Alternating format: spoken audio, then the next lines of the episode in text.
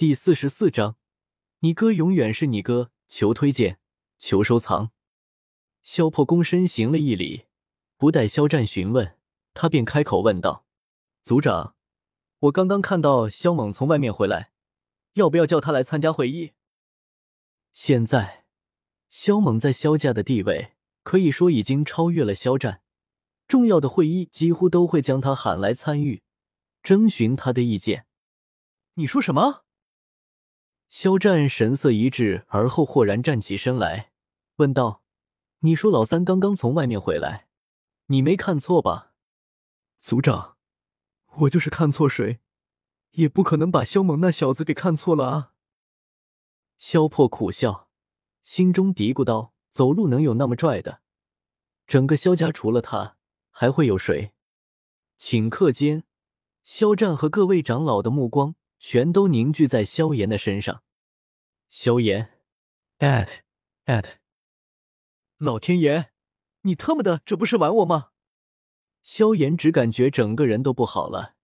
他就是心性再好，此刻也忍不住爆一句粗口：“妈卖批的！”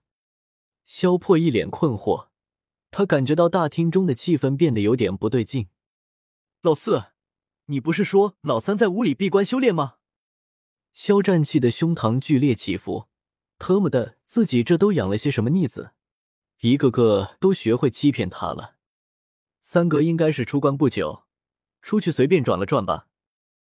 萧炎硬着头皮道：“至于他今天什么时候结束闭关的，我也不知道啊。”见萧炎到了这个时候都还在狡辩，肖战神色恼火，他随后看向萧破，道。萧破去将老三叫到议事大厅来。萧炎，不大一会儿，萧猛被带到。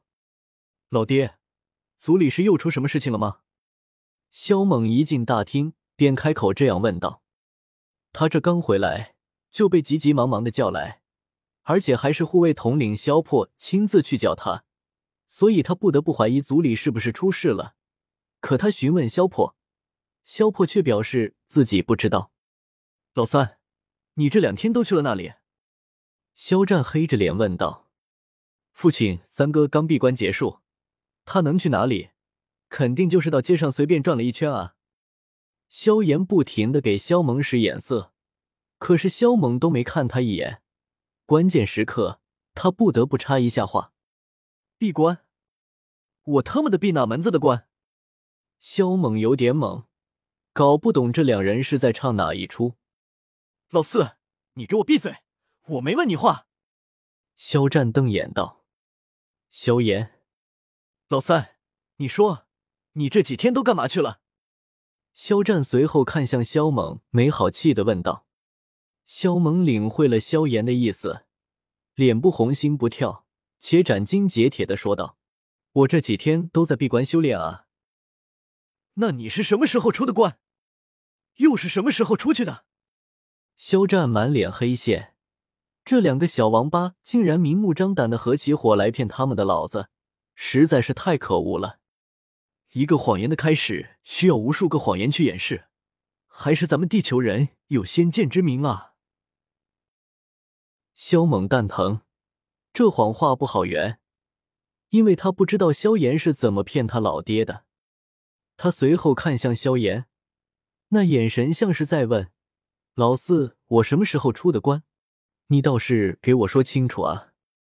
萧炎，我 at y equals，神他妈的知道你什么时候出的关！萧炎真恨不得一巴掌将萧猛抽到天边去。这货早不来晚不来，偏偏这个时候才来，这明摆着是要他老命啊！小兔崽子，你看他做什么？老子问你话呢！肖战怒声道：“连老子都爆出来了！三哥，你老是看着我干什么？我又不知道你什么时候出的关。”萧炎黑着脸道：“萧猛不干了，明明是这兔崽子要他撒谎欺骗自家亲爹的，结果却想半路撂挑子，简直是叔叔能忍，婶婶不能忍。老四，不是你说我在闭关的吗？”那我什么时候出关的？你应该知道啊。萧猛冷哼道：“我到底什么时候出关的？你倒是给老爹说清楚啊！两个混账，真他妈的不是个东西，竟然合起伙来骗你们的老子，简直就是两个忤逆子！肖战怒气冲冲，眸子都在喷火。还有肖薰儿这个小妮子，都被你们给带坏了，现在居然也会说谎骗人了！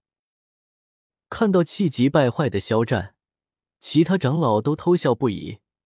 肖战有两个优秀的儿子，他们那叫一个羡慕。然而总不能一直让他们羡慕吧，所以现在能看到肖战为之气恼，他们都暗自偷着乐。听到肖战的话，肖猛却是不服，他什么时候欺骗过自家的老子了？这不可能有的事情啊！老爹，我可没欺骗过你啊！刚刚你们都看见了，都是老四一个劲儿的在给我使眼色，我根本就不知道发生了什么事情，好吧？肖猛辩解道。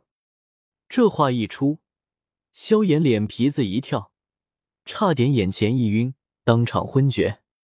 他狠狠的瞪了一眼萧猛，有种想抽他大嘴巴子的冲动。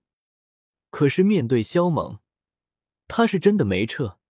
比无耻，斗气大陆第一人非萧猛莫属；比战力，萧猛分分钟能将他揍得不知道自己姓谁名谁。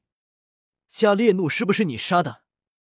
肖战瞪了一眼萧炎，而后看向他问道：“这话一出，所有人都将目光汇聚在了他的身上。”萧猛瞥了一眼萧炎，他在想该回答是呢，还是回答不是。见萧猛的眼神看向自己，萧炎炸了，跳脚道：“老三，你看我干什么？你不是说你从来不骗父亲的吗？那你倒是说实话啊！”萧猛扯了扯嘴角，撇嘴道：“我本来只是出去散散步，谁知道会撞上那老东西，所以顺手就把他给结果了。”听到萧猛亲口承认，众长老都忍不住倒吸了口冷气，心头骇然。以前他们虽然知道萧猛很厉害，但他们毕竟没见到肖猛杀过什么厉害的人物，所以现在听到肖猛承认加列怒就是他杀的。他们心头忍不住一颤，马德，这小兔崽子果然是个变态啊！连加列怒那样的强者对上他，竟然都难逃一死。